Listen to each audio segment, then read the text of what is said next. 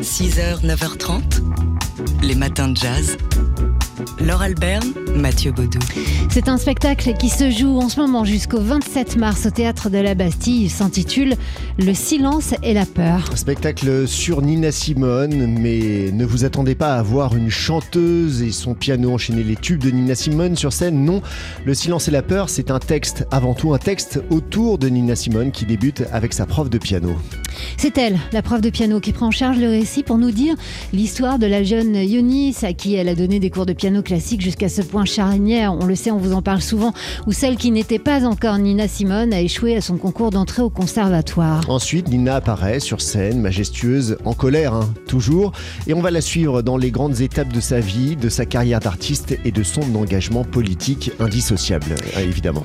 David Jesselson est l'auteur et le metteur en scène du spectacle. Dans l'histoire de Simone, à partir de 1963 et après son premier concert au Carnegie Hall, à partir de, l'attentat qu'il y a eu à Birmingham contre une église qui a tué quatre petites filles noires, les types du Ku Klux Klan avaient mis des bombes dans cette église. À partir de ce moment-là, elle ne fait plus que écrire et s'engager pour la cause politique de la libération, pour l'égalité des droits. Il y a plein d'événements comme ça dans sa vie qui se mélangent avec des moments majeurs d'obtention supplémentaire des droits pour les droits civiques, que ce soit à travers l'histoire de Malcolm X, de Martin Luther King, elle est tout le temps très proche du mouvement. C'était paradoxalement assez simple en rentrant dans son histoire de la lier aux, événements politiques parce que c'est ce qu'elle a fait elle vraiment, y compris dans ses chansons Mississippi Goddamn. C'est une chanson qui dit à l'establishment américain Putain, vous nous avez foutu la merde, vous mettez des bombes dans les églises, je suis pas d'accord. C'est vraiment littéralement une chanson qui dit ça.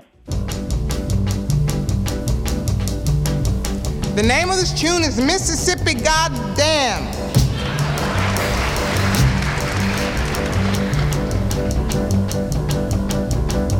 And I mean every word of it. Alabama's got me so upset. Tennessee made me lose my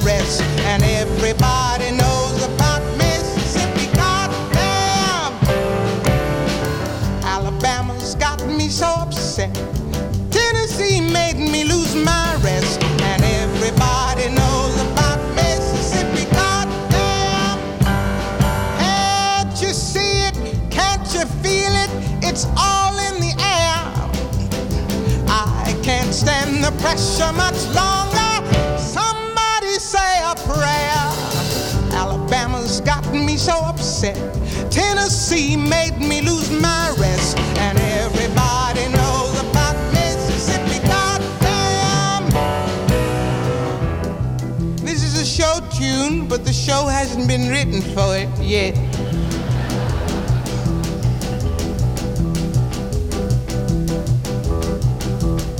Hound dogs on my trail, school children sitting in jail, black cross my path. I think every day's gonna be my last.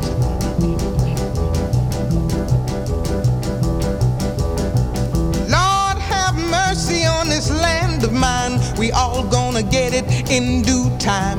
I don't belong here, I don't belong there. I've even stopped believing in prayer.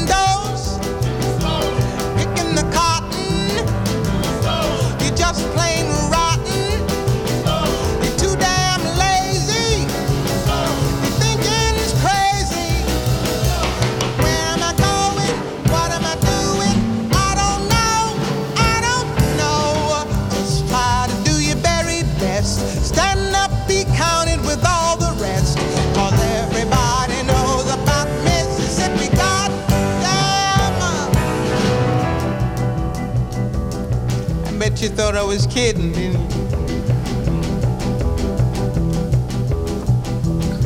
Picket lines, school boycotts, they try to say it's a communist plot. All I want is equality for my sister, my brother, my people, and me. Yes, you lied to me all these years. You told me to wash and clean my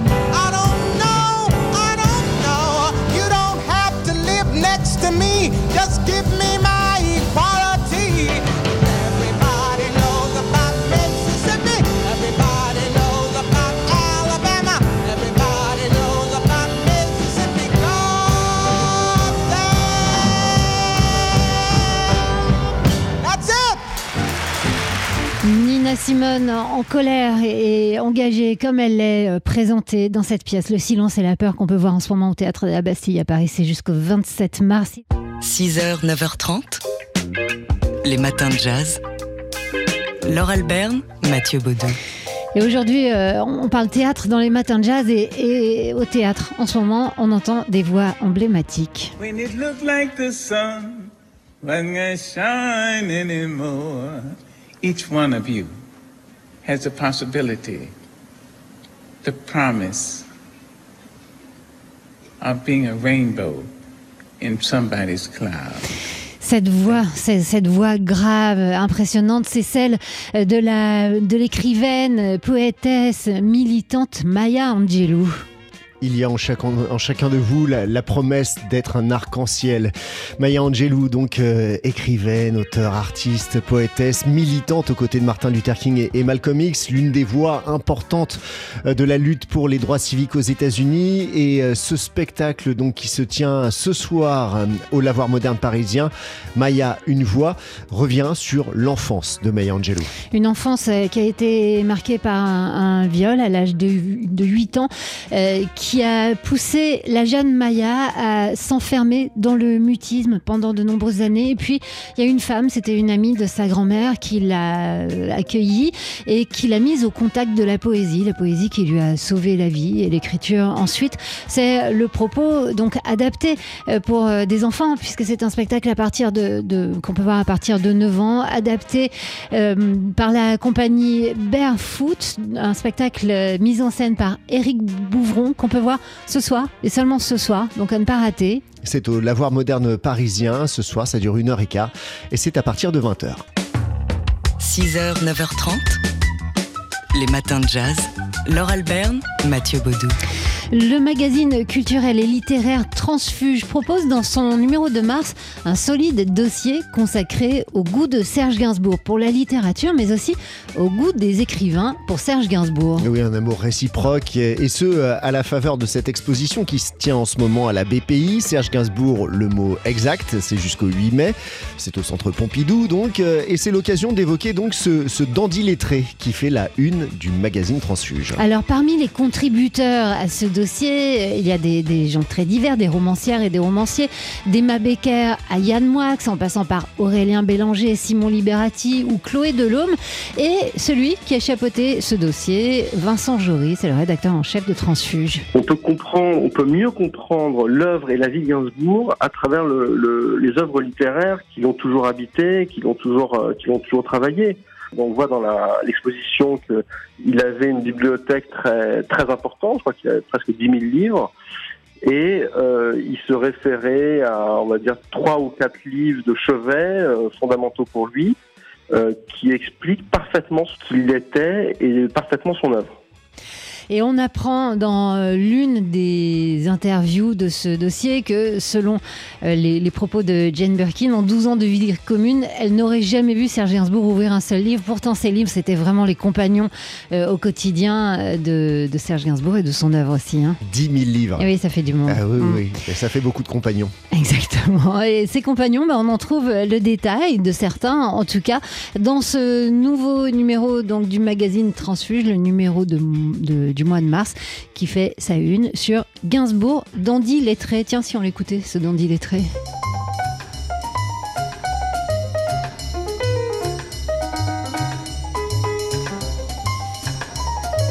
Comme le chien de monsieur Jean de Nivelle, tu ne viens jamais à moi. Quand je t'appelle, qu'importe le temps, qu'emporte le vent, mieux vaut ton absence que ton inconséquence.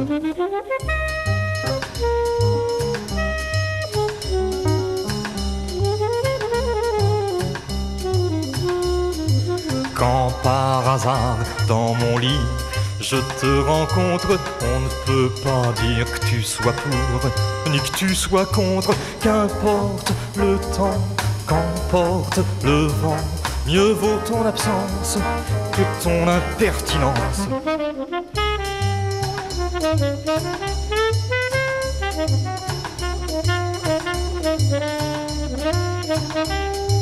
Dans tes yeux, je vois mes yeux.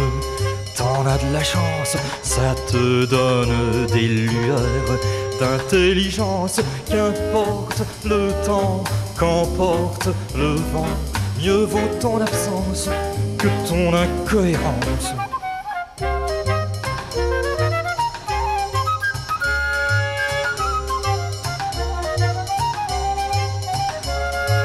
En d'autres occasions, je chanterai les transes de l'amour, mais aujourd'hui, je m'en balance.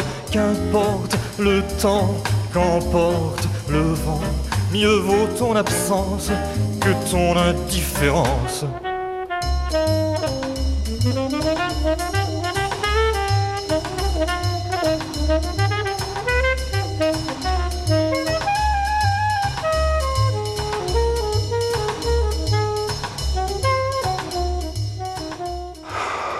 Jazz. Le magazine culturel et littéraire Transfuge propose dans son numéro de mars un solide dossier consacré au goût de Serge Gainsbourg pour la littérature, mais aussi au goût des écrivains pour Serge Gainsbourg. En relation bien sûr avec cette exposition dont on vous a déjà parlé, qui se déroule en ce moment à la BPI, la bibliothèque du Centre Pompidou. Serge Gainsbourg, le mot exact, euh, exposition à voir jusqu'au 8 mai prochain. prochain. C'est donc l'occasion d'évoquer pour Transfuge ce dandy lettré qui fait d'ailleurs la une du magazine. Parmi les contributeurs à cet imposant dossier, des romancières et des romanciers, d'Emma Becker à Yann Moix, en passant par Aurélien Bélanger, euh, Simon Liberati ou encore Chloé Delhomme, qui s'y accueillent avec passion euh, la poésie, euh, l'art de Gainsbourg et mettent parfois des réserves sur le comportement de l'homme. Et cette question qui vient en tête, aujourd'hui en 2023, Serge Gainsbourg était-il et reste-t-il encore subversif aujourd'hui Réponse de Vincent Jory, le rédacteur en chef de Transfuge. Alors c'est évidemment une question euh, difficile, une question compliquée. Ce qu'on peut dire sur, euh, sur Gainsbourg, c'est qu'il s'inscrit dans une tradition, dans une tradition subversive. On l'a vu euh, à travers sa bibliothèque, il est un grand lecteur de Sade, de Nabokov, Lolita de Nabokov, c'est un grand lecteur de Huysmans, des Dada, des surréalistes. Ce sont plusieurs traditions littéraires, mais qui ont comme point commun la transgression. Donc, s'il fallait répondre d'un point de vue strictement euh, intellectuel et littéraire, c'est un subversif, c'est ni bien ni mal, il s'inscrit dans cette lignée, c'est quelqu'un qui aimait jouer avec le feu, qui aimait jouer avec les limites, un peu c'est un lecteur de bataille aussi, donc il s'inscrit dans cette, dans cette, dans ce, dans cette tradition-là. Serge Gainsbourg, donc euh, éternel euh, subversif, subversif intemporel, qui fait la une du numéro de mars de Transfuge un, un, numéro qui, donc, qui lui consacre un, un dossier de, de, plusieurs, euh, je crois que c'est 30 pages, enfin un dossier imposant ou 20 pages. Gainsbourg, dandy lettré, c'est euh, le sujet de, ce, de la une, enfin le, le titre de la une sur laquelle on voit Serge Gainsbourg tenir dans ses mains des, ses ouvrages de chevet. Il y a Lolita, il y a À rebours de Huysmans ou encore Les fleurs du mal de Baudelaire. Et en parallèle, vous pouvez toujours aller voir l'exposition actuellement à la BPI au Centre Pompidou, Serge Gainsbourg, le mot exact. Les matins de jazz. C'est un spectacle qui se joue en ce moment jusqu'au 27 mars au théâtre de la Bastille à Paris. Il s'intitule Le silence et la peur. Un spectacle sur Nina Simone, mais ne vous attendez pas à voir une chanteuse et son piano enchaîner les tubes de Nina Simone sur scène. Non, Le silence et la peur, c'est un texte, avant tout un texte autour de Nina Simone et qui débute avec sa prof de piano. C'est elle qui, devant la scène, prend en charge le récit dès le début de la pièce pour nous dire l'histoire de la jeune Nice à qui elle a donné des cours de piano classique jusqu'à ce point charnière dont on vous a souvent parlé dans les matins de jazz, où euh, celle qui n'était pas encore Nina Simone a échoué à son concours d'entrée au conservatoire. Ensuite, Nina apparaît sur la scène, majestueuse et, et, en colère toujours, et on va la suivre dans les grandes étapes de sa vie, de sa carrière d'artiste et de son engagement politique, et tout cela est remis en perspective dans la grande histoire de l'oppression aux États-Unis. C'est David Jesselson qui est l'auteur et le metteur en scène de ce spectacle habile, et, et on l'écoute. Ce qui m'intéressait beaucoup, c'est de montrer quand on vient au monde et qu'on n'a rien demandé, de quoi est-ce qu'on est les héritiers? Et Nina Simone, elle vient au monde en 1933, elle a rien demandé à personne, c'est un enfant qui vient au monde à, à Troyes, en Caroline du Nord, et dans son sang, dans son ADN, dans son histoire, il y a 400 ans d'esclavage, de maltraitance, de déportation massive de sa famille et celle de son peuple. Et on débarque comme ça dans un monde euh, plein de cet héritage-là. Comment, qu'est-ce qu'on en fait? J'avais envie de montrer ça, de montrer que voilà, ce, là d'où elle venait, c'était cette histoire-là. Elle venait de cette, histoire d'oppression euh, multicentenaire. Comment on fait pour s'en débarrasser? Comment on fait pour prendre la parole alors qu'on a été euh, écrasé siècle après siècle? Voilà l'auteur hein, donc de ce spectacle, David Jesselson, qui, qui est un, un spectacle qui est vraiment très élégant. On, on y voit euh, une Nina Simone engagée, toujours, toujours à fleur de peau, évidemment, très borderline et parfois ça bascule. Et tout ça, oui, vous le disiez Mathieu, on regarde cette grande histoire euh, américaine qui a été euh, beaucoup tue et, et qui est euh, habilement ramenée au devant de la scène. Très très beau spectacle, hein, Le silence et la peur. Le silence et la peur donc de David Jesselson euh, à voir jusqu'à lundi prochain, le 27, au théâtre de la Bastille à Paris. Les matins de jazz.